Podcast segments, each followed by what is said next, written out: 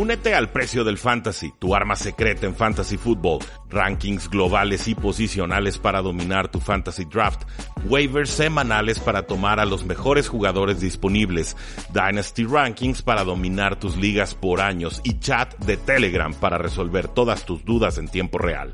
Visita stam.store diagonal precio NFL o da clic al link en este episodio para suscribirte.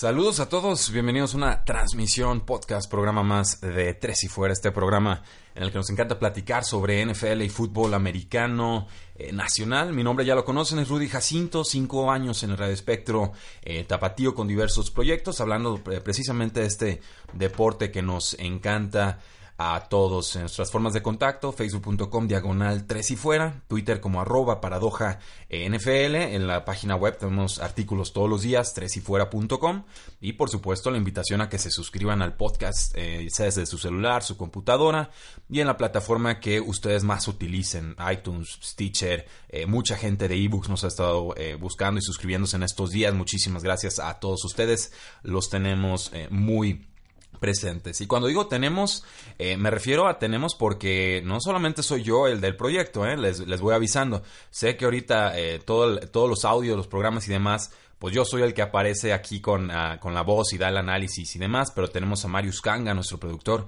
que nos apoya todos los martes en el programa de Sinapsis eh, Radio que se transmite a través del Tecnológico de Monterrey Campus Guadalajara. También eh, mi esperanza es tener un invitado eh, muy especial la próxima el programa, que sería el día de mañana por la tarde. Hacemos el Facebook Live, recuérdenlo todos los martes a las 8 de la tarde, horario del centro de México. Y pues bueno, él es un exjugador, entonces eh, nos puede dar una... Bueno, es jugador todavía, de hecho, a nivel colegial, entonces nos puede dar una perspectiva distinta sobre lo que está sucediendo en la NFL. Espero confirmárselos el día de mañana y que podamos tener un fantástico programa eh, con él. También, bueno, pues quiero agradecer a, toda la gente que se ha estado comunicando con, conmigo, sobre todo a través de, Twitter. Aquí, bueno, yo les pedía un poco de retroalimentación sobre la calidad de los programas, la duración, si estaban eh, cómodos con el formato, si estaba usando eh, quizás con eh, pedirles demasiado tiempo de su día. Y me escribe, por ejemplo, y espero pronunciarlo bien, que creo que no lo voy a hacer, el Sérpico y Leidata, creo, que, creo que es así, no, no sé si es catalán o francés, creo que es catalán, nos dice... Eh, pues muchos comentarios, pero eh, nos, nos, comenta aquí, dice, creo que este nuevo curso los Patriots van a encontrar algo más de competencia en su división, sobre todo en Jets y Dolphins. En cuanto a tu pregunta sobre la duración del podcast, creo que es la correcta para analizar bien cada división. Saludos desde Leida, Cataluña, España, qué, qué bella región. Eh, ¿Qué más quisiera yo que, visitarlos? Para los que no saben, pues bueno, también somos culés. Ahora sí que, discúlpenme, madridistas, a mí el, primer amor que tuve en el, fútbol de, de, pie, ¿no? El, soccer o el patabola o como le quieran decir, eh, fue, fue Ronaldinho. Entonces, pues, bueno, somos, somos culés, pero igual eh, respetamos todas las aficiones. Y por ejemplo, eh, Martín de arroba Juanma-Ramallo en Twitter dice, recién termino de escuchar completo el podcast y contestando la pregunta que hiciste. Eh, personalmente prefiero que sea más largo el podcast explicando bien cada equipo, sus jugadores, sus posibilidades, etcétera. Para mí es muy bueno escuchar 40 minutos de info de equipos de la NFL. Entonces, eh, sus comentarios han sido escuchados, tomamos nota, seguimos con este análisis. Créanme que me está costando encontrar los, los espacios, los tiempos por compromisos laborales, pero eh, con, con, esa clase de respuesta y, colaboración y emoción de ustedes, pues con todo gusto les seguimos dando. El día de hoy, bueno, pues ya tienen eh, alojado en tresyfuera.com un artículo titulado Predicciones AFC Oeste NFL 2018.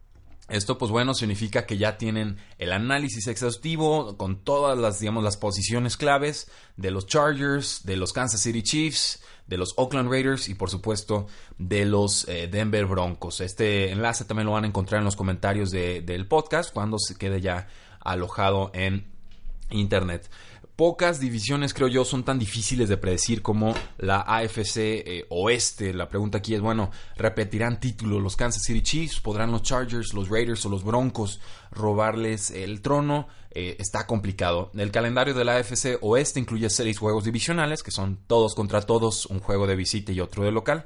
son cuatro juegos contra la AFC Norte, que son los Steelers, son los Ravens, son los Bengals y son los eh, Cleveland Browns, que me parece una, división sobre todo con defensas muy complicadas.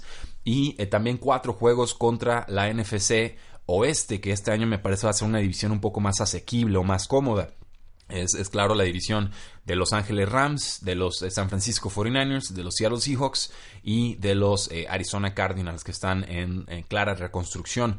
Y además, bueno, hay dos juegos variables dependiendo de cómo hayan terminado los equipos la temporada anterior. Estos ruidos que oyen soy yo no bateando porque no apagué el sistema de sonido de la oficina. Ya lo, ya lo corregimos. Entonces, pasemos a hablar de los Ángeles Chargers, un equipo eh, que francamente siempre tiene mucho talento y yo, yo me canso de, echarles porras porque en general es, un equipo, un roster que me parece muy bien construido, con un buen mariscal de campo, con talento en, casi todas las líneas, pero que la, y este verbo me lo inventé yo, la chargerean, o sea, de, formas verdaderamente espectaculares, increíbles, inusitadas, pasan de todo el potencial del mundo a convertirse en la decepción anual. Eh, y, se vuelve un asunto muy complicado porque también parece no haber una cultura ganadora en, la franquicia o en el eh, equipo. Los Chargers en estos momentos su línea de over-under es de 9.5 victorias. Si queremos apostar que van a ganar más de 9.5 juegos, pues bueno, ponemos 100 eh, pesos, 100 unidades, 100 euros, 100 lo que quieran y estarían cobrando 100 a cambio. Entonces ponen 100, pueden ganar sus 200, lo duplican. Si quieren apostar que van a ganar menos de 9.5 juegos, es decir, 9 o menos juegos, pues bueno, tienen que poner 120 unidades para poder cobrar 100. Los Chargers en estos momentos, eh, los momios para el Super Bowl, están más 2000, ponen 100, pueden ganar 2000. Para ganar la AFC está en más 900, ponen 100, ganan 900. Y para ganar la división está bastante baja, ponen 100 y estarían cobrando 150. Entonces, como les decía, los Chargers, pues un equipo muy frustrante. El año pasado, recuerden cómo empezaron perdiendo sus primeros dos juegos. Eh, jugadas decisivas de su pateador novato, que ni siquiera fue drafteado, John Huku. Eh, erró dos patadas eh, y además, bueno, hubo decisiones del head coach Anthony Lynn que creo condicionaron un equipo que acabó con récord de nueve victorias y siete derrotas, pese a ese fatídico inicio de campaña cambiará la historia. En el 2018 van a tener el tercer calendario más fácil de la NFL según eh, Warren Sharp. Entonces desde ahí yo creo que tenemos señales positivas de vida para los Chargers. Eh, el quarterback Philip Rivers para mí es de lo mejor de la NFL. Soy un férreo defensor de este jugador. Creo que está muy subestimado su talento porque pues en realidad los Chargers no han trascendido a postemporada o en postemporada, pero por talento eh, creo que, es de lo mejorcito que hay en la NFL. Completó 63% de sus pases para casi 4.500 yardas, 28 touchdowns, 10 intercepciones y 17 capturas. Eh, aún así, bueno, Warren Sharp detectó que Rivers sufre mucho lanzando en terceras oportunidades y largo. Es un, eh, digamos, es un, un, down peligroso porque empieza a lanzar intercepciones, como que de repente se desespera, pero es muy bueno, sobre todo ejecutando o consiguiendo muchas yardas extra en primeras y segundas oportunidades. Entonces a los sus 36 años lo veo añejando como el buen vino y creo que va a seguir teniendo un volumen de pase considerable desde la semana 1. Creo que es un coreback 1 eh, a descuento para los que juegan fantasy football. Ahora, la línea ofensiva mejoró muchísimo en el 2017, muchísimo. Pasaron de permitir 32 capturas en el 2016 a solo 18 la temporada eh, pasada. Y esto, pues bueno, fue la menor cantidad en la NFL. Claro, perdieron al centro Matt Lawson, perdieron al guardia Kenny, Wiggins, pero pues ellos eh, fueron calificados como el guardia 49 y 70 de la temporada según Pro Football Focus. Entonces, eh, digamos, son prescindibles. Contrataron al centro Mike Pouncey, que es un ex delfín que el año pasado tuvo un rendimiento eh, bastante flojito, sobre todo abriendo carriles para el juego terrestre. Pero también espero con ansias el debut de Forrest Lamp, es que es un guardia derecho que tomaron los, los Chargers el año pasado en segunda ronda, casi al inicio de la segunda ronda, pero se perdió toda la temporada porque se rompió el ligamento cruzado anterior. Y era, para mí era un talento de primera ronda, me dio mucha tristeza no poderlo ver el año pasado. Creo que va a sorprender gratamente este año. Y además, bueno, pues un año más de Dan Finney, que es un guardia derecho o centro que, ya sustituyó a Matt Lawson como guardia izquierdo y en la mitad a mitad de la temporada. Entonces tiene esta versatilidad. Creo que un año más de experiencia también le va a caer muy bien a esta línea eh, ofensiva. Los Chargers fueron el sexto equipo que más corrió en primeras y segundas oportunidades. Corrieron en el 52% de estas eh, oportunidades. y eh, esto pues incluía 60% de corridas en primeras oportunidades exclusivamente en, first downs, ¿no? Que es el cuarto porcentaje más alto de la NFL y esto no es positivo. Les voy a explicar por qué. Lo malo es que el running back Melvin Gordon fue ineficiente, promediando 2.9 yardas por acarreo en esas oportunidades. Entonces, ya sabían las defensivas que casi, casi siempre iban a correr con Melvin Gordon. Y al saberlo, podían detener a Melvin Gordon porque podían sobrecargar la línea de golpeo. Que además, pues Melvin Gordon en general no ha, sido un jugador con muchas yardas por acarreo a lo largo de su eh, carrera. Después de la semana 9, afortunadamente, después de su semana de, descanso, eh, cambiaron la estrategia, empezaron a correr en primeras y segundas oportunidades solo un 46% de las veces. Entonces pasan de un 52% a un 46%. Ese 6%, pues bueno, te vuelve un poquito más versátil o menos predecible.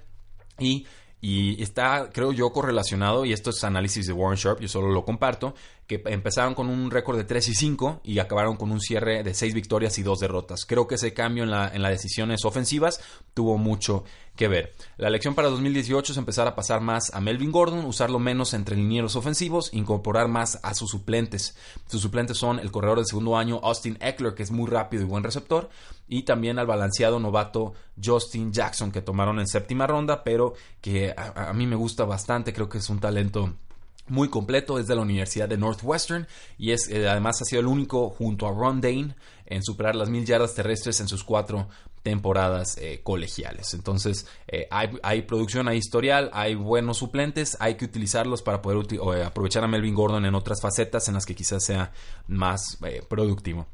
Ahora, cuando parecía que el ala cerrada Antonio Gates por fin iba a desaparecer del panorama del Hunter Henry que está entrando a su tercer año, pues el destino fue muy cruel. Eh, Hunter Henry, ya lo sabrán muchos, se rompió el ligamento cruzado anterior en la pretemporada y pues es, eh, triste, es triste porque es una de las mejores armas en, en, toda la NFL, creo que es una de las más eficientes. Anotó 10 touchdowns en sus últimas dos temporadas, no hay un sustituto claro en el equipo. Siempre está la opción de firmar a Antonio Gates, pero tiene ya 38 años y yo sinceramente ya lo había acabado desde el inicio de la temporada pasada. El, Titan Virgil Green, ex de los Denver Broncos, tampoco ha sabido traducir sus innegables condiciones atléticas en producción aérea. Es más un bloqueador eh, que ya está acercándose a la treintena de, de años. Entonces hubo otra lesión por ahí eh, una cerrada novato, Austin, y se me está Austin Johnson creo que se llama, ligamento cruzado anterior también, entonces va, se, va bajando ahí la, digamos, la profundidad en la posición para los Chargers, sí creo que van a terminar firmando a Antonio Gates.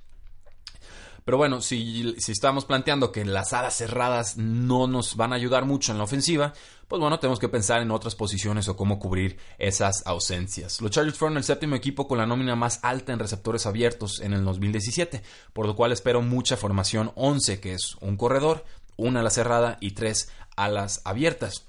Y esta formación de alas abiertas pues puede estar cubierta por Keenan Allen, que es uno de los mejores receptores de toda la NFL, Terrell Williams, que es una buena amenaza profunda, y ese tercer puesto pueden estárselo peleando ya sea Travis Benjamin, que es un jugador en general cumplidor, pero más de rol que, espectacular con los Chargers, o Mike Williams, que es este receptor de Clemson tomado en creo que en la séptima selección global del 2017, que se perdió casi toda la temporada por una lesión de espalda, pero es un receptor, es grande, es fuerte, no genera mucha separación, pero eh, es un como slot, eh, possession receiver, les dicen, un receptor que te puede ganar esos balones 50-50.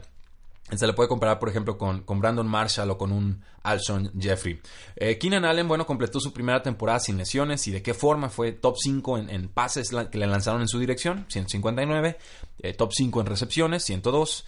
Top 5 en yardas aéreas, casi 1400 yardas. Y esto pues, en su posición, es decir, solo entre las alas abiertas.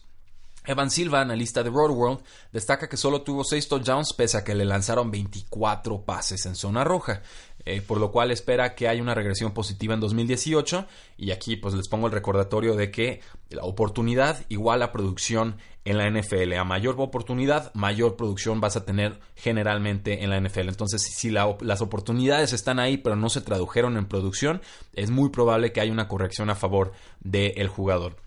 Va a ser la opción número uno de pase del equipo y no tengo la menor duda de eso. Terrell Williams, bueno, él fue retenido por un año y 2.9 millones de dólares, ya se convertía en agente libre restringido, decidieron retenerlo. Fue usado menos en 2017 que en 2016, es la verdad, pero ha promediado 16.5 yardas por recepción en tres temporadas y puede volver a ser esa amenaza profunda que le gusta a Philip Rivers. Travis Benjamin decíamos un jugador de rol con los Chargers, por ejemplo, en el 2017 tuvo 34 recepciones, 5.006, eh, no, per 5.000, no, ya quisiera alguien tener 5.000, 567 yardas, 4 touchdowns en 2017, en el 2016 tuvo 47 recepciones, 677 yardas, 4 touchdowns. Entonces, ese es realmente su techo de producción al parecer en esta ofensiva, unos 4 o 5 touchdowns, unas 550, eh, 700 yardas y, entre 35 y 50 recepciones. Entonces, si eso es lo que quieren los Chargers, pónganlo de receptor número 3 y ya sabemos lo que puede suceder. A mí me intriga más Mike Williams y yo esperaría verlo en las formaciones eh, ganando, ganándole ese puesto eh, al, al, receptor Travis Benjamin. la defensa de los Chargers. Tenemos que hablar de la defensa de los Chargers porque para mí es una de las mejores unidades en toda la NFL una línea defensiva brutal con Melvin Ingram, con Brandon Meebane, con Corey Lujet y sobre todo con Joey Bosa que no deja de crecer. Lujet está suspendido cuatro juegos, pero hay un novato de tercera ronda, Justin Jones, de North Carolina State, que seguramente lo suplirá en ese primer mes. Eh, la ruptura de tendón de Aquiles del cornerback Jason Verrett, o Verrett deja al equipo sin un ex Pro Bowler, pero la realidad es que en los últimos dos años los Chargers no han podido contar con, con Verrett por, por culpa de las lesiones. Entonces ya deben estar acostumbrados a su ausencia. Él va a ser reemplazado por los cornerbacks Casey Hayward, que me parece un jugador muy subestimado, Trevor Williams en las bandas y por Desmond King, un buen jugador en el slot. En cuanto a los safeties, pues bueno, el strong safety, que es el que juega más pegado a la línea de golpeo, eh, Jalil Adae está en su sexto año. Hay un versátil jugador de nombre Adrian Phillips, que también va a estar apoyando ahí como, como safety. Y también eh, para mí uno de los grandes robos de este draft, que fue eh, Derwin James de Florida State, que no puedo creer que le cayera a los Chargers a, mitad de la primera ronda, Dios mío. Eh, les va a caer de lujo en la posición. La, única zona débil que veo con los Chargers serían los linebackers, donde queda Denzel Perryman y Jatavis Brown, entre otros jugadores que podrían ser proyectados como eh, titulares. Pero si me dices qué posición en el campo prefieres tener débil de las tres, o sea, línea, línea defensiva, linebackers o profundos, yo prefiero sinceramente los linebackers porque los de adelante pueden presionar y golpear, hacer, que las ofensivas sean más eh, rápidas, que tengan que deshacerse el balón más rápido, y los de profundos pueden evitar esas jugadas grandes que luego castigan y rompen las espaldas a los equipos, ¿no? Como que si te atacan la zona media, pues de alguna u otra forma puedes ir, sobreviviendo o, controlando esa situación.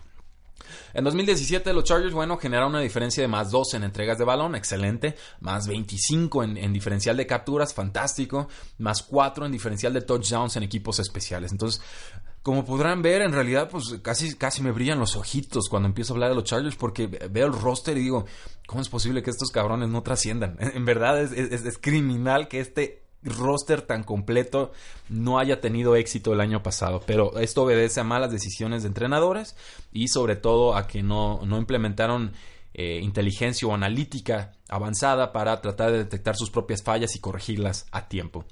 Nuestra eh, métrica de reserva de valor de lesionados o IRB colocó a los Chargers como el equipo número 17 más lesionado del año, por lo que podríamos esperar una suerte similar en 2018 en, materia de lesiones. Eh, recordar que solamente ganaron uno de cuatro juegos que se decidieron por tres o menos puntos en el 2017, entonces si aprenden a competir mejor en esos duelos cerrados, creo que fácilmente pueden mejorar su récord de 9 y 7. Y, eh, pero también recordar que la localía de Los Angeles Chargers es la que menos pesa en la NFL. Hay juegos en los que los Chargers se supone son locales y llegan eh, aficiones rivales y les inundan el estadio y luego las porras son, son para los rivales y no para los Chargers. Eh, son favoritos en 10 juegos, son underdogs en 3 duelos más y creo que solamente los Chargers pueden parar a los Chargers, por lo que mi predicción con ellos va a ser el over, creo que van a ganar 10 o más partidos en el 2018. Pasamos a los Kansas City Chiefs, que tienen un over-under de 8.5 victorias. El over está en más 105. Si tú pones 100, eh, recibes 105. El under está en menos 125, más castigada esta línea. Si tú pones 125, puedes cobrar 100 unidades. Si ganan el Super Bowl, los Chiefs te podrían estar pagando más 2.500 pones 100, cobras 2500. Si ganan la AFC, podrías estar cobrando más 1000. Y si ganan su división, podrías estar cobrando más 2 es 50, entonces tú pones 100 y cobrarías 250 unidades. Eh, los Chiefs tienen el quinto calendario más difícil de la NFL según Warren Sharp, incluyendo visitas a los Chargers y a los Steelers en las primeras dos semanas. También me parece, el, bueno, el segundo calendario de defensa rival es más complicado de la, de la liga, de la NFL, y comparado a las que tuvieron el octavo calendario más fácil en el 2017, pues esta dificultad aumenta exponencialmente y creo que eh, hay que ponerle mucha atención. Los eh, Chiefs empiezan, por ejemplo, visitando a los Chargers, visitan a Pittsburgh, reciben a San Francisco, visitan a Denver, eh, visitan, perdón, reciben a Jacksonville y visitan a los New England Patriots. Eh, y le puedo seguir, ¿eh? O sea, reciben a Cincinnati, reciben a Denver, visitan a Cleveland, reciben a Arizona, visitan a los Rams, semana de descanso, visitan Oakland, reciben a Baltimore, eh, reciben a los Chargers, visitan a Seattle, reciben a Oakland. O sea, ¿Dónde está el respiro en el, calendario? Yo, no lo encuentro. Creo que eh, van a estar eh, sufriéndole y bastante los Chiefs contra cada uno de estos rivales. Eh, porque sí sé, no, no veo muchos respiros. Quizás por ahí de la semana 8 a la 10, Denver, Cleveland, Arizona, podríamos hablar de un mini respiro. Y, y la semana de descanso, la semana 12, pero se ve bien complicado muy complicado el calendario de los Kansas City Chiefs. Eh, Andy Reid se ha caracterizado por tener temporadas ganadoras desde que llegó a Kansas City, un 11-5 en 2015, un 12-4 en el 2016, 10 victorias, 6 derrotas en 2017. Eh, por desgracia, bueno, no han tenido eh, impacto en postemporada. Alex Smith, el ex quarterback de este equipo, que ahora está con los Washington Redskins, tuvo el mejor año de su carrera, completó casi el 70% de sus pases para 4.300 yardas, 28 touchdowns, 5 intercepciones, 39 capturas, además de 60 carreros para, casi, para un poquito más de 350 yardas y un eh, touchdown. Eh, su reemplazo, bueno, ya lo conocen, es el jugador de segundo año Patrick Mahomes, el ex quarterback de Texas Tech y mi quarterback 1 cuando estuve haciendo scouteo del draft 2017. Y sí, no le voy a dar ese título a Deshaun Watson de los Texans hasta que vea varias temporadas completas de Patrick Mahomes, porque tiene, magia este muchacho. En verdad, creo que cuando lo vean jugar van a entender por qué me enamoré de sus capacidades con todo y que creo que va a lanzar más intercepciones que Alex eh, Smith. En según Warren Sharp, si Mahomes lanza intercepciones a un ritmo promedio en la NFL, que es eh, lanzar una intercepción cada 2.54% de tus pases, eh, pues casi duplicaría las, la tasa o el ritmo de intercepciones de Alex Smith, que lanzó 1.35% intercepciones en, sus últimas 5 temporadas, ¿no? Entonces, si tú lanzas 100 pases y eres Alex Smith en tus últimas 5 temporadas, lanzaste una intercepción en, ese volumen de 100 pases cada 1.35 eh, eh, veces, ¿no? Entonces estamos hablando de que ni siquiera el 2% de sus pases fueron interceptados, cuando el promedio de la NFL sí es de 2.5. Entonces, si esto sucede, y me parece muy lógico pensar que suceda por el estilo de juego de Patrick Mahomes, que es alguien que arriesga y que prueba los límites, porque sabe que puede completar esos pases, pero no siempre le va a funcionar, pues bueno, creo que Kansas City puede estar en problemas. Sus primeros seis juegos, decíamos, son hostiles, por lo que no descarto un inicio de una victoria y cinco derrotas. Y cambiar del coordinador ofensivo Matt Nagy al coordinador ofensivo Eric Bieniemy, pues también les va a complicar un poco el trabajo.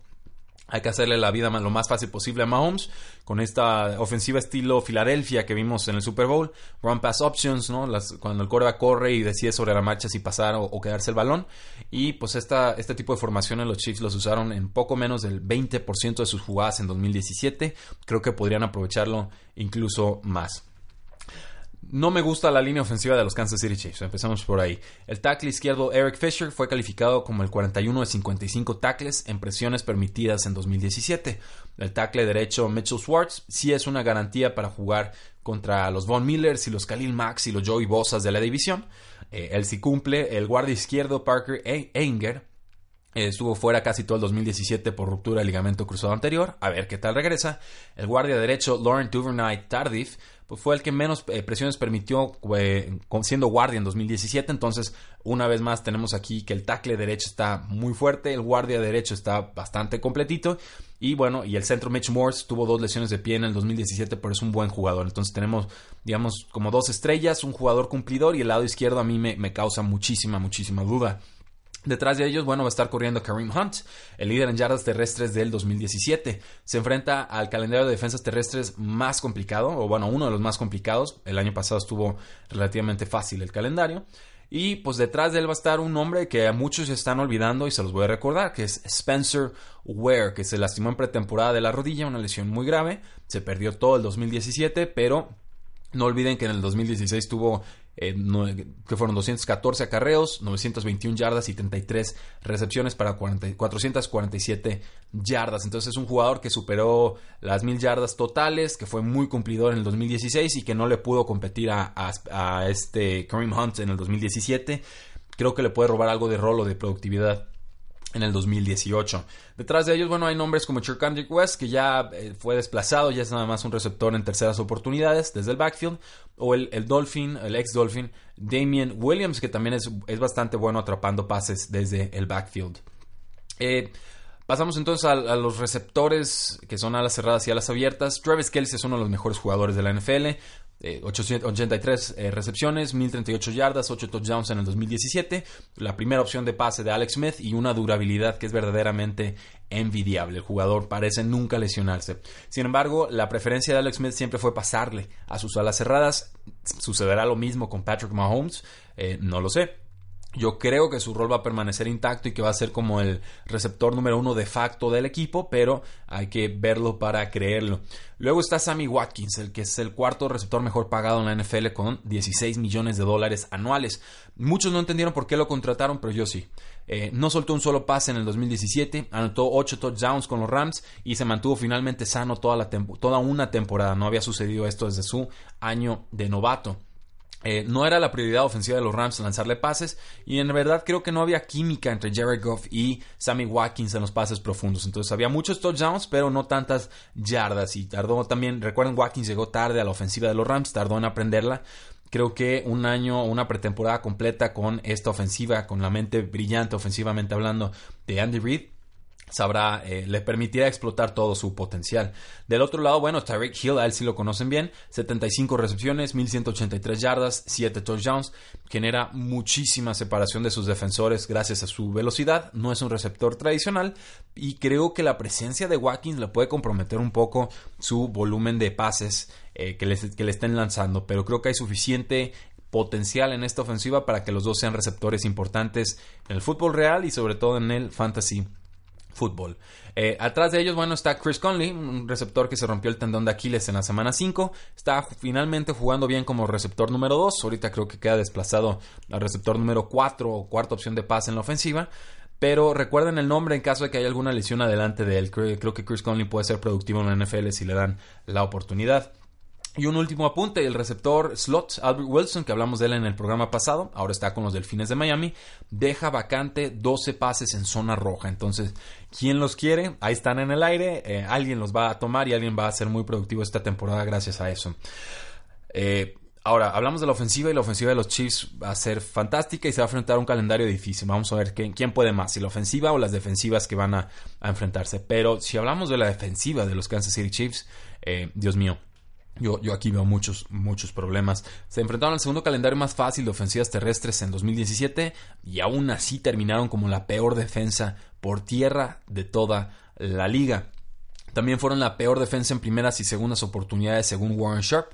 Eh, perdieron al efectivo Benny Logan, un nose tackle, eh, al safety Ron Parker, que era versátil, a los veteranos Derek Johnson y Tamba Hali, los dos linebackers ya muy veteranos. Entonces va a haber menos experiencia en esta unidad defensiva. Eh, tampoco van a poder reemplazar al cornerback Marcus Peters, que mandaron en cambio a los Rams y van a tratar de cubrir estas ausencias con el, linebacker interno o, middle linebacker Anthony Hitchens, que fue productivo con los vaqueros de Dallas el año pasado, 84 tacleadas. El cornerback David Amerson de los Raiders, que creo que ahí, hay algo de potencial, aunque decepcionó en general con los Raiders. El cornerback slot Kendall Fuller, que es un exjugador de los Washington Redskins, un, jugador bueno.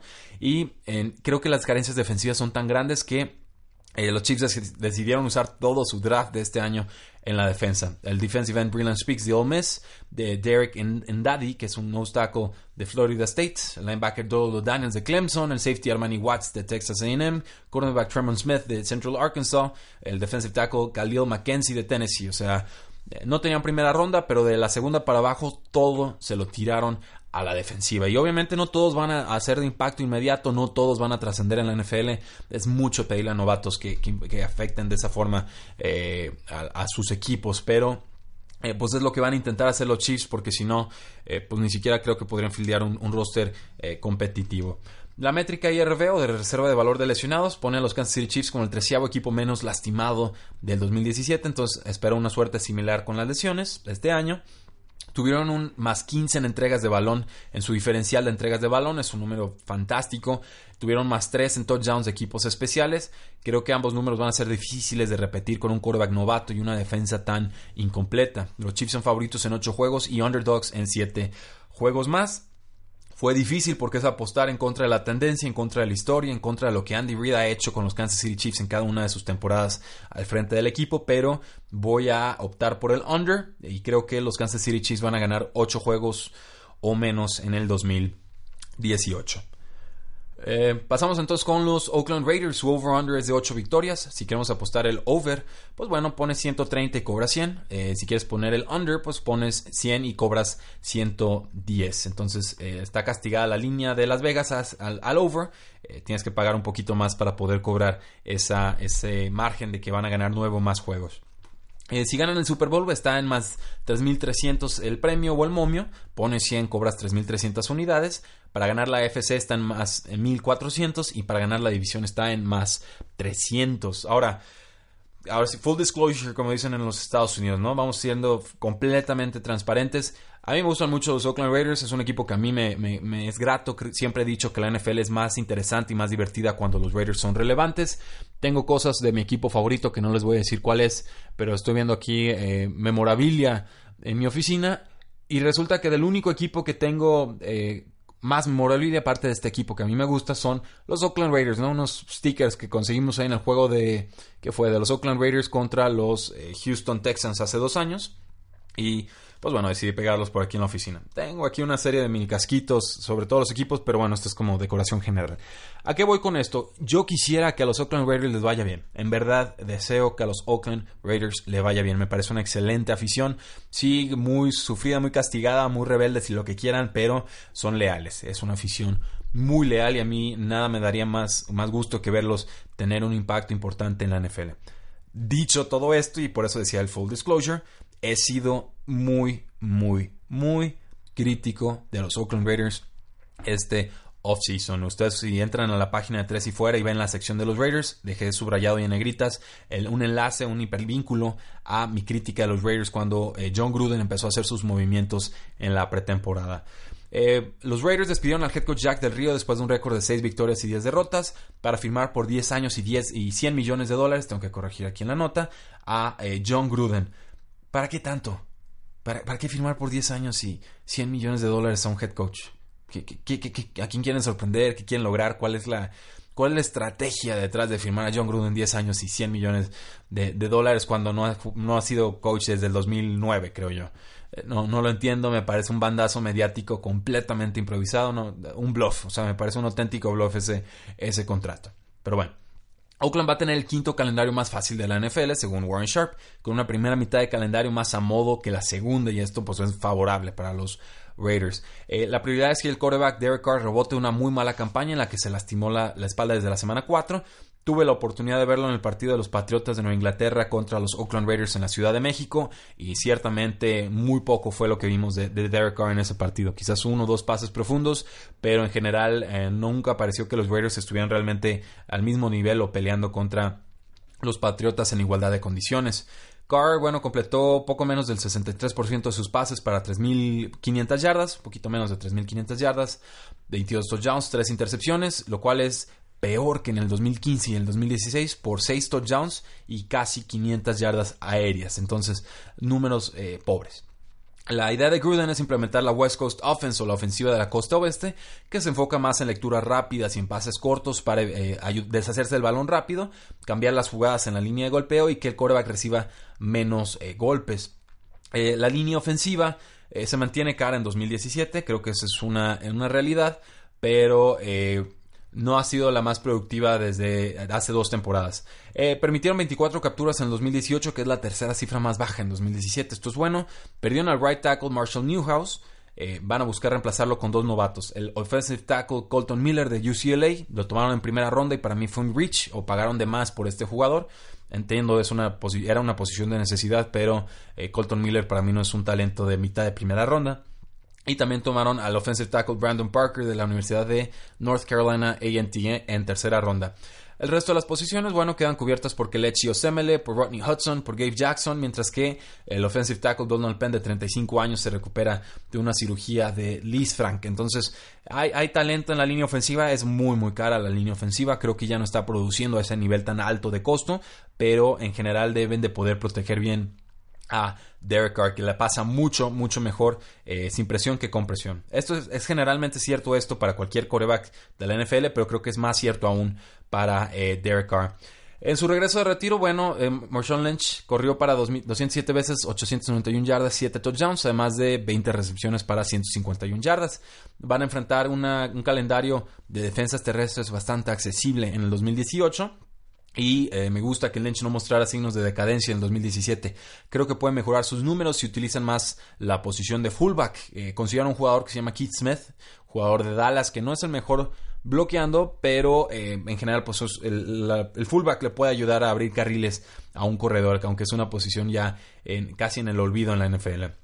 El corredor de 29 años, Doug Martin, ex de Tampa Bay, firmó por un año y es cierto, tiene dos temporadas con más de 1.400 yardas, 2012-2015, pero según Warren Sharp, en los últimos dos años ha sido el peor corredor en porcentaje de acarreos exitosos, el peor en yardas por acarreo, 2.9 yardas, el peor en, porcentaje de acarreos exitosos, o más bien el peor en porcentaje de acarreos de 3 o menos yardas, tiene demasiadas de 3 o menos yardas, que es el 65%, y también el peor en porcentaje de 5 o más yardas, apenas el 25% de sus acarreos superan las 5 o más yardas, y esto es entre 40 corredores elegibles. Ha sido un desastre total, total, total, total. A su favor, bueno, el coordinador, ofensivo Greg Olson habla bien de él. Dice que ha estado entrenando bien en pretemporada, entonces hay que ver, pero en general mi apuesta es que Marshawn Lynch va a mantener su rol, incluso puede crecer su rol en esta temporada. Eh, atrás de ellos está el explosivo Jalen Richard, que acabo de ver el día de hoy, parece que salió lastimado en los entrenamientos. Esto pues, no le ayuda para mantenerse activo en el roster, pero me parece un, buen jugador. el candidato a ser cortado de Andre Washington, eh, este jugador pues es como Jalen Richard, son muy parecidos, pero me parece menos explosivo, aunque mejor atrapando pases. Y el novato running back de quinta ronda, Chris Warren, tercero. Entonces, eh, creo que en general van prefieren darle opción al, novato y ver cuál de Jalen Richard o de Andre Washington eh, se queda con ese tercer puesto de corredor. Eh, por aire, Amari Cooper, el teórico receptor estrella del equipo, superó las mil yardas aéreas en sus primeras dos temporadas, decepcionó mucho en el 2017 por, con sus 48 recepciones para 680 eh, yardas y 7 eh, touchdowns. Ahora, eh, también ostenta el dudoso título de más pases soltados desde que entró a la liga en el 2015. Ha soltado 32 pases. John Gruden parece dispuesto a moverlo por todo el campo, sobre todo en la posición de slot, y esto creo que le puede ayudar a mejorar su producción. Su compañero de guerra, el wide receiver Michael Crabtree, fue cortado, ahora está con los Baltimore Ravens y es reemplazado por el receptor Jordi Nelson, un ex-Packer de 33 años. Eh, Nelson perdió su velocidad, pero siempre ha tenido la agilidad para ganar en espacios cortos, entonces creo que por ahí puede ser productivo. Martavis Bryant llegó en un cambio de los Pittsburgh Steelers y promete ser la amenaza profunda y de zona roja del equipo si evita ser suspendido y si finalmente se concentra en su carrera. El ala cerrada Jared Cook tuvo una campaña silenciosamente buena con 54 recepciones, casi 700 yardas y 2 touchdowns, por lo que creo su rol va a crecer en este año. Ojo con él en fantasy football. Y detrás de ellos, pues bueno, ya jugadores un poquito menos importantes, bueno, bastante menos importantes, como el receptor Ryan Switzer, que llegó en un trade con los Vaqueros de Dallas, eh, les confieso, un jugador que a mí me gusta, lo tengo en algunas ligas de dinastía. Cuando lo vi jugando, eh, que fue en, creo que Notre Dame hace un año, eh, generaba espacios y tenía una agilidad que no, había visto en mucho tiempo. Entonces, me gusta, creo que puede tener una oportunidad en la NFL. Primero necesita la oportunidad para brillar, pero creo que puede ser un jugador de impacto. y también el ineficiente Seth Roberts, que ya lleva demasiadas temporadas en los Raiders. Eh, la ida de Crabtree, la salida de Cordero Patterson, que ahora está con los Patriots, deja vacantes 18 targets en zona roja. Alguien los va a aprovechar, veremos quién. Y asimismo, pues los Raiders deberían de dejar de abusar de la formación 11, que es un corredor, una ala cerrada, tres receptores, para ser más creativos al ataque. Al igual que los Chiefs, pues tienen muchísimo potencial en la ofensiva, muchas dudas en defensa. El ala defensiva Khalil Mack ha tenido 15, 11 y 10.5 capturas en sus últimas tres temporadas. Está ausente de los entrenamientos porque está peleando un nuevo contrato. Y hasta donde yo sé y lo que he estado leyendo el día de hoy, no hay acercamiento entre Khalil Mack y eh, John Gruden y los Oakland Raiders. Entonces el asunto parece que va para largo. El cornerback Aaron Conley, que es una primera ronda del 2017, se rompió el tendón de Aquiles en, la pretemporada, pero eh, debe ser el titular junto al cornerback Rashan Melvin, ex, jugador de los Colts, también muy subestimado, buen jugador. El safety, strong safety Carl Joseph de tercer año y el safety Obi Melifonwu eh, de segundo año son otros talentos que deben progresar en 2018, creo yo, si los Raiders pretenden ser competitivos en la defensiva. Si no lo hacen, pues bueno, el safety Reggie Nelson, un ex Bengal, podría ocupar alguno de sus lugares. Los refuerzos de primer año los, en el draft incluye al defensive tackle PJ Hall de Sam Houston State, al talentoso pero problemático defensive end Arden Key de LSU y al defensive tackle Maurice Hurst de Michigan, que es un talento de primera ronda, que fue tomado en quinta ronda porque tiene una condición eh, cardíaca. Entonces, ¿qué les puedo decir? Eh, me parece muy arriesgado la agencia libre porque tomaron a muchísimos veteranos. No siempre funciona esto. Me pareció muy arriesgado el draft de los Raiders porque tomaron muchos jugadores boomer busts, o sea, o que le pegan a la lotería o les va a fallar desde el primer día. Y esto pues es una forma muy peligrosa y arriesgada de vivir. En nuestra métrica IRB de reserva de valor de lesionados los calificó como el décimo equipo menos estimado en el 2017, por lo que esperaría eh, tuvieran, no lo espero, o sea, más bien mi expectativa es que tengan peor suerte con las lesiones en el 2018. Su diferencial de entregas de balón fue menos 14, su diferencial de penalties fue de menos 12, su diferencial de touchdowns en equipos de especiales fue menos 4, números que se tienen que corregir si los Raiders quieren aspirar a ser competitivos. Los Raiders son favoritos en 7 juegos y underdogs en 7 juegos más. me parece que 8 juegos es la línea perfecta para Las Vegas, para los Raiders, pero si tengo que elegir un lado, creo que es más probable que los Raiders terminen con 7 o menos victorias que con 9 o más. Por lo que, eh, y sobre todo por la defensiva, tengo que elegir el under. Y llegamos al último equipo, los Denver Broncos. Vieran cómo me costó eh, tomarle el pulso a estos Denver Broncos. estuvo difícil, hasta pregunté en Twitter qué opinaban, qué, preferían si el over o under, pero ya me, dieron su veredicto y tras mucha reflexión, eh, primero publiqué el artículo y luego cambié la decisión. Entonces, eh, por si alguien llegó a ver la, otra parte, la otra predicción, sepan que ya la he cambiado. El over-under de los Denver Broncos está en 7.5 juegos, el over está en más 15, el under en menos 100. 35. Si los Denver Broncos ganan el Super Bowl, puedes estar cobrando más 3.300. Si ganan la AFC, puedes cobrar más 1.400. Y si ganan la división, estarías cobrando más 500. Los Denver Broncos no han encontrado la brújula ofensiva desde que se retiró Peyton Manning. Su récord de 5 y 11, 5 victorias, 11 derrotas, apenas refleja lo incompetente que fue la ofensiva de los Broncos el año pasado. Van a tener el treceavo calendario más difícil de la NFL según Warren Sharp, aunque las defensivas contra el pase que enfrentarán parecen bastante razonables o muy a modo. ¿Qué tienen en común Trevor Simeon, Brock Osweiler y Paxton Lynch? Que todos fracasaron como quarterbacks de los Broncos en el 2017. Simeon lanzó eh, menos touchdowns que intercepciones, 12 a 14. Paxton Lynch lanzó menos touchdowns que intercepciones, 2 a 3. Brock Osweiler fue el que medio se salvó, lanzó las mismas intercepciones que touchdowns, 5. Entonces así es imposible competir en una división tan complicada como la FC Oeste. Perdieron en la subasta de Kirk Cousins, que está jugando con los Minnesota Vikings. Entonces apostaron por Case Keenum después de una magnífica temporada con los Vikings en la que brilló a pesar de enfrentar el séptimo calendario más difícil para, eh, o más bien el séptimo calendario más difícil de defensivas aéreas.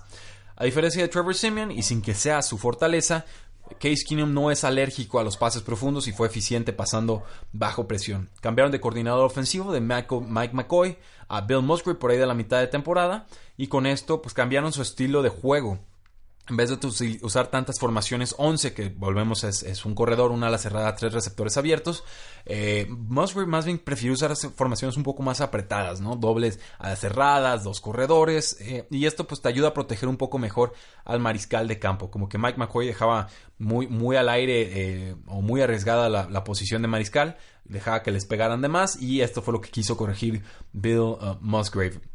Eh, ha prometido Musgrave simplificar la ofensiva para hacerla más rápida y pues la línea ofensiva también hay que decirlo fue mala en 2017. La llegada del veterano y lesionado right tackle Jared Valdier de los Cardinals y del guardia Sam Jones de Arizona State en sexta ronda parece muy poco para salvar a esta línea.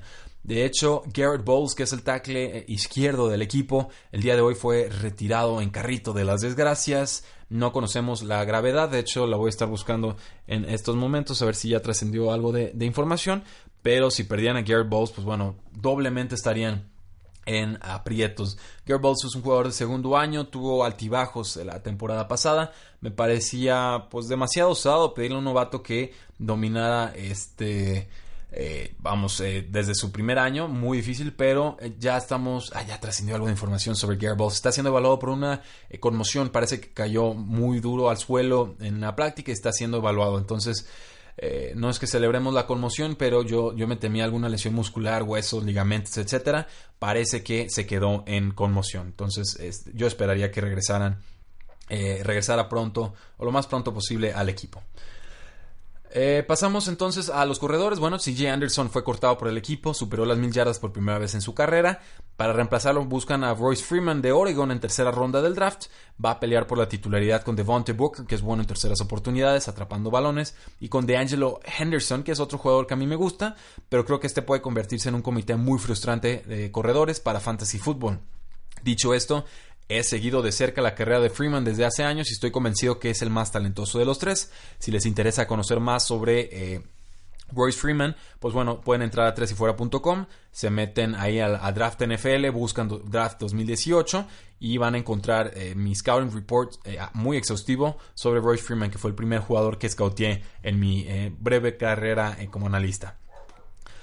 por aire, bueno, Demarius Thomas seguirá siendo el líder receptor, creo yo sobre todo si lo mueven por todo el campo como han hecho hasta el momento en pretemporada. Acabó con eh, casi 950 yardas y 5 touchdowns en 83 recepciones y creo que puede mejorar sus números con un quarterback más competente. Emmanuel Swander, su compañero, se lesiona el pie en la semana 6, fue operado tras la semana 15, pero tiene un estilo de juego ágil y dinámico que creo va a añejar bien y le va a permitir reflotar su valor con Case Keenum. Se salieron o fueron cortados eh, Cody Lattimore y Benny Fowler, eh, ellos dejan, bueno, Benny Fowler en específico deja nueve targets en zona roja disponibles, ojo con eso, y eh, fueron reemplazados con el corpulento receptor Cortland Sutton de SMU, Southern Methodist University, en segunda ronda, y el técnico receptor de Sean Hamilton de Penn State, que fue eh, contratado con una cuarta ronda. Creo que ambos son el futuro de la posición cuando Thomas y Sanders abandonen el equipo. Este escenario, bueno, creo que deja fuera al receptor Carlos Henderson, que fue la tercera ronda del 2017, que se perdió toda la temporada anterior por una lesión de dedo y que después pues fue arrestado por conducir ebro y posesión y por tener marihuana. Entonces no, no le vamos a dar aplausos en el programa. En cuanto a las cerradas, los Broncos dejan ir al bloqueador Virgil Green, que está con los Chargers, y detrás de él solo tienen a el decepcionante Jeff Herman, al jugador de segundo año Jake Butt, que a mí me gusta y que también tenemos por ahí un scouting report de él en, en tresifuera.com y del novato Troy Fumagalli para apoyar con recepciones y bloqueos. Creo que va a ser una posición débil este año. Eh, fueron el segundo equipo mejor en cuanto a presiones de mariscal de campo en el 2016. Pasaron a ser el, apenas el equipo número 11 en presión a mariscal de campo en 2017. Esto pese a que se enfrentaron a ofensivas más sencillas. Entonces el problema era el roster, no el calendario al que se enfrentaron. Eh, mandaron al cornerback Akib Talib a los Rams y van a confiar en Bradley Roby como su reemplazo. Sumaron al defensive end Bradley Chubb de North Carolina State, para muchos el mejor defensivo del draft, y creo que con esto revitalizan a la defensa y va a ayudarle mucho a Von Miller cuando le manden dobles coberturas. El objetivo de la defensa debe ser mejorar en indicadores claves, en defensa y en equipos especiales. ¿Por qué? Porque tuvieron un menos 17 en, en diferencial de entregas de balón, es decir, entregaron 17 veces más el balón de lo que lo recuperaron menos 20 en diferencial de capturas, o sea, aparte que no le llegaban al coreback, permitieron que le pegaran mucho al suyo, menos 24 en diferencial de castigos, entonces tuvieron 24 castigos más en contra que a favor, y menos 2 en touchdowns de equipos especiales, entonces, en su diferencial. Es claro que estos números tienen que mejorar sí o sí si los Denver Broncos pretenden competir esta temporada. Ahora, la métrica IRB o de reserva de valor de lesionados los calificó como la doceava franquicia menos lastimada en 2017. Creo que podrían tener un poquito de peor suerte en cuanto a lesiones en el 2018. Son favoritos en 7 juegos y underdogs en 7 más. Muy difícil. Inicialmente mi predicción era el under en 7.5 juegos de victorias. Eh, creía que iban a ganar 7 o menos. He cambiado de parecer. Creo que los Denver Broncos sí pueden llegar a las 8 victorias. Porque eh, lo que hizo Case Keenum el año pasado creo que aunque no sea repetible en un 100%, con que un 75% de eso lo traduzca a los Denver Broncos, creo que ya hay, hay muchísimo margen que habrán mejorado como equipo. Entonces, a modo de resumen, Estoy tomando el over con Los Ángeles Chargers. Creo que ganan eh, el over a 9.5 victorias. Creo que ganan 10 o más juegos. Con los Chiefs estoy tomando el under. Creo que ganan 8 o menos juegos. Con los Raiders estoy tomando eh, difícil, pero estoy tomando el under a las 8 victorias. Tengo en general eh, desconfianza de lo que han hecho en este offseason. Y con los Denver Broncos estoy tomando el over a las 7.5 victorias. O sea, en general podría haber una división muy cerrada con los Chargers despegándose temprano y, ganando la división y con los Kansas City Chiefs, con los Oakland Raiders y con los Denver Broncos casi casi quedando con 8 victorias, 8 derrotas y con eso más o menos se realizarían las, las predicciones que estamos proponiendo el día de hoy. ¿Qué les parece? ¿Están de acuerdo? ¿No están de acuerdo? ¿Faltó algo en el análisis? Ya saben, tresifuera.com diagonal, eh, bueno, facebook.com diagonal tres y fuera, en Twitter como arroba paradoja NFL, tresifuera.com para que busquen los artículos, suscríbanse al podcast, déjenos reseñas 5 estrellas, déjenos reseñas 5 estrellas en Facebook también, nos ayuda muchísimo a crecer. Eh, muchas gracias por estar muy pendiente del programa, en realidad me motiva mucho para seguir realizando este proyecto. Sigan disfrutando su semana, tres y fuera.